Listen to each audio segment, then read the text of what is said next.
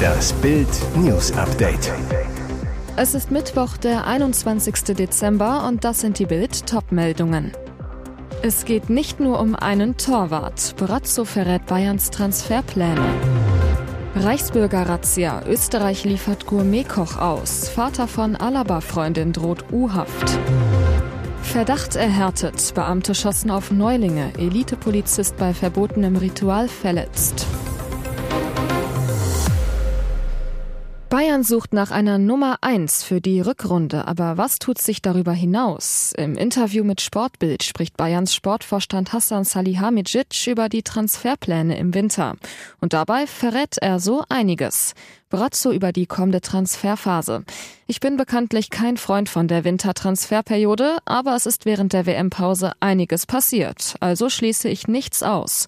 Und weiter, wir versuchen das Beste für unsere Mannschaft zu machen. Wir werden alle Optionen prüfen, vor allem auf der Torwartposition, aber nicht nur dort. Schnellschüsse wird es nicht geben.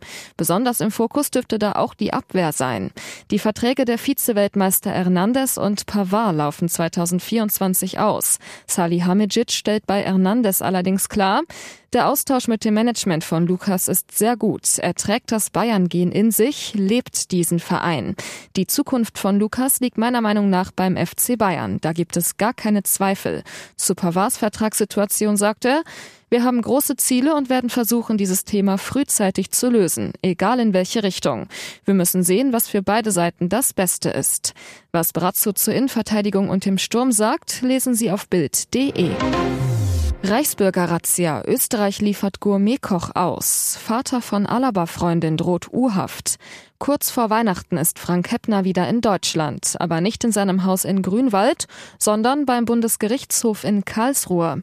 Der Gourmetkoch und Vater der Freundin von David Alaba wird nach Bildinformationen beim dortigen Ermittlungsrichter vorgeführt. Anlass Feststellung des Haftbefehls. Denn Heppner soll einen Umsturz geplant haben mit einer großen Bande Reichsbürger. Der Vorwurf des Generalbundesanwalts Mitgliedschaft in einer terroristischen Vereinigung. Am 7. Dezember stürmten tausende Polizisten Wohnungen in elf Bundesländern und in Österreich, hoben ein gefährliches Reichsbürgernetzwerk aus. Auch Frank Heppner wurde festgenommen, zusammen mit 25 anderen mutmaßlichen Reichsbürgern. Sie sollen laut Generalbundesanwaltschaft den Staatsstreich in Deutschland geplant haben, um Bandenchef Prinz Heinrich den 13. Reuß zum neuen Staatsoberhaupt zu machen. Laut Ermittlern gehörte Frank Heppner dem militärischen Arm der Terrortruppe an, und zwar dem Führungsstab der Putschsoldaten. Jetzt missbrauchen die Klimaaktivisten schon den Notruf für ihre Botschaften. So geschehen am Dienstagabend in Essen.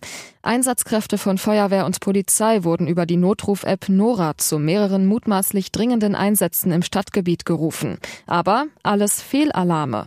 Im Nachgang bekannte sich dann eine Gruppe von selbsternannten Umweltaktivisten wohl aus Süddeutschland zu den Taten. Los ging es um 20 Uhr. Die Retter wurden zur Oberhauser Straße im Stadtteil Frintrop in Essen alarmiert. Über Nora waren zuvor ein vermeintlicher Gasaustritt in einem Wohnhaus und eine blutüberströmte Person gemeldet worden. Am Einsatzort trafen die Beamten jedoch weder auf einen Verletzten noch konnte austretendes Gas festgestellt werden. Später kontaktierte der App-Nutzer die Leitstellen mit der folgenden Nachricht über die Chatfunktion. Ihr dachtet, es wäre ein Notfall, doch der wahre Notfall, die drohende Klimakatastrophe, durch die Millionen von Menschen sterben werden, wird von unseren Politikern konsequent ignoriert. Wir werden diese Form des Protests fortsetzen, bis unsere Bundesregierung effektive Gesetze erlässt, um die Klimakatastrophe zu verhindern. Bis Mitternacht wurden insgesamt fünf Fake-Notrufe im Stadtgebiet abgesetzt, zu denen mehrere Einsatzkräfte entsandt wurden. Verdacht erhärtet. Beamte schossen auf Neulinge. Elitepolizist bei verbotenem Ritual verletzt. Der Skandal um Sachsens Elitepolizei spitzt sich zu. Bei den Ermittlungen wegen eines verbotenen Aufnahmerituals beim mobilen Einsatzkommando Leipzig hat sich der bestehende Verdacht erhärtet. Beamte haben auf Neulinge geschossen. Das sagte eine Sprecherin der Generalstaatsanwaltschaft Dresden auf Anfrage. Die Ermittlungen dauerten an. Konkrete Angaben machte sie nicht. Ermittelt wird gegen 25 MEK-Angehörige und eine Polizeiärztin wegen des Aufnahmerituals. Zur Weihnachtsfeier am 3. Dezember Dezember 2020 soll für zwei neue Kommandoangehörige eine verbotene Abschlussprozedur zum Ende ihrer Probezeit abgehalten worden sein. Einer der beiden sei mit mehreren Schüssen aus einer Übungswaffe getroffen und verletzt worden, teilte die Generalstaatsanwaltschaft mit. Es sei eine nicht tödliche Übungsmunition zur Farbmarkierung abgefeuert worden. Das Landeskriminalamt hatte bereits zwei Führungskräfte suspendiert. Beziehung kompliziert. Boris darf Lilly nicht mehr Lilly nennen. Über seine Ex verlor er zwar kein böses Wort, aber zwischen den Zeilen schwang so viel mit. Das große Interview von Boris Becker. Es hatte einige Überraschungen parat, besonders seine Beziehung oder besser Nichtbeziehung zu noch Ehefrau Charlie Lilly Becker, Mutter seines Sohnes Amadeus. Denn als Boris von Moderator Steven Gätchen am Dienstagabend bei Sat1 auf sie zu sprechen kommt, schlägt die Stimmung um.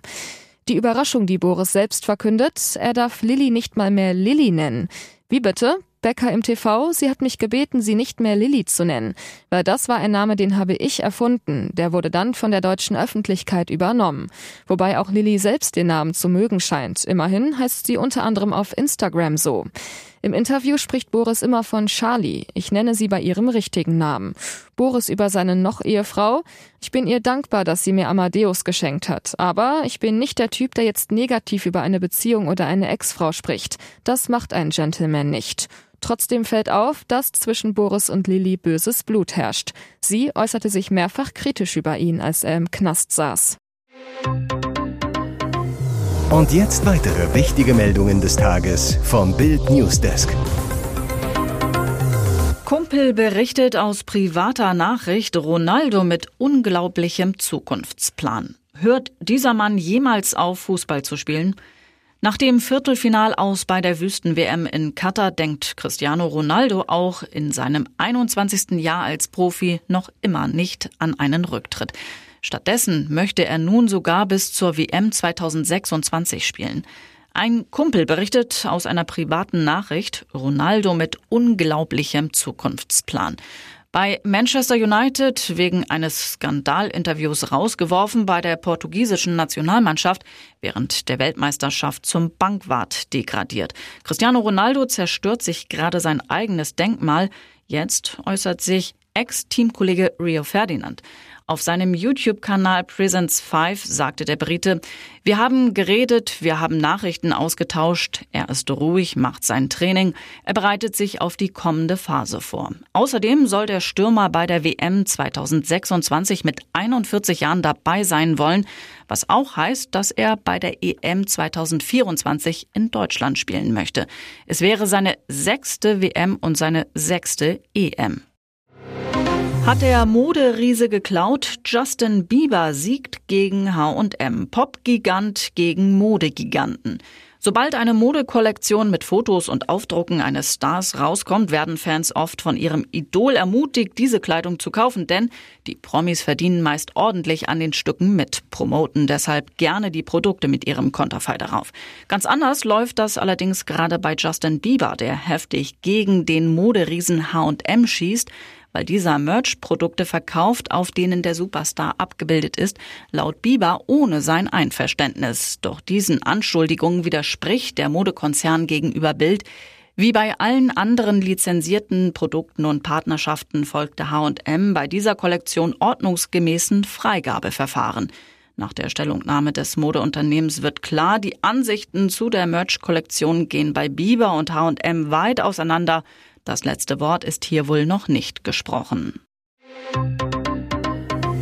Ihr hört das Bild News Update mit weiteren Meldungen des Tages. Jetzt also doch, nach jahrelangem Rechtsstreit mit dem früheren US-Präsidenten hat ein US-Kongressausschuss ein Machtwort gesprochen. Donald Trump muss seine Steuererklärungen aus den Jahren 2015 bis 2020 offenlegen. Trump hatte sich entschieden geweigert, die Unterlagen an den Finanzausschuss im Kongress herauszugeben. Er hatte gewütet und geklagt, war im November aber vor dem obersten Gerichtshof gescheitert. Die Steuerbehörde IRS gab die Unterlagen Anfang Dezember an den Ausschuss weiter, wo sie am Dienstag hinter verschlossenen Türen analysiert wurden. Nach Sichtung der Dokumente stimmten am Dienstagabend 24 Mitglieder des mehrheitlich von Demokraten kontrollierten Finanzausschusses für die Veröffentlichung, 16 Mitglieder dagegen. Bedeutet, in den nächsten Tagen soll ein zusammenfassender Bericht mitsamt Steuererklärungen an das Repräsentantenhaus geschickt werden. Noch hat sich der sonst so forsche Donald Trump nicht zur Veröffentlichung seiner Steuererklärungen geäußert. Ein Sprecher sagte gegenüber CNN, wenn diese Ungerechtigkeit Präsident Trump widerfahren kann, kann sie allen Amerikanern ohne Grund widerfahren. Ein Häuschen oder eine Wohnung zu erben wird für viele ab 2023 deutlich teurer. Um wie viel? Das war bisher unklar. Nun hat der Immobilienverband Haus und Grund nachgerechnet. Erste Ergebnisse für konkrete Fälle liegen Bild vor. Danach müssen Erben künftig zum Teil 10.000 Euro mehr zahlen als bisher. Die Erbschaftssteuer knallt drauf. Grund, Immobilien werden im Erbfall ab 2023 neu bewertet. Die Steuer orientiert sich am aktuellen Verkaufswert. Der ist vielerorts in den vergangenen Jahren explodiert, bis zu 50 Prozent rauf. Folge, die Steuerlast steigt. Finanzminister Christian Lindner fordert die Bundesländer zum Handeln auf. Sie sollen die Freibeträge für Erben anheben, damit die Mehrkosten doch noch verhindert werden können. Die Freibeträge der Erbschaftssteuer sind seit 2009 nicht angepasst worden, so Lindner zu Bild. Da es eine reine Ländersteuer ist, sollte der Bundesrat den Weg dafür freimachen. Die genauen Kostenbeispiele gibt's zum Nachlesen auf Bild.de.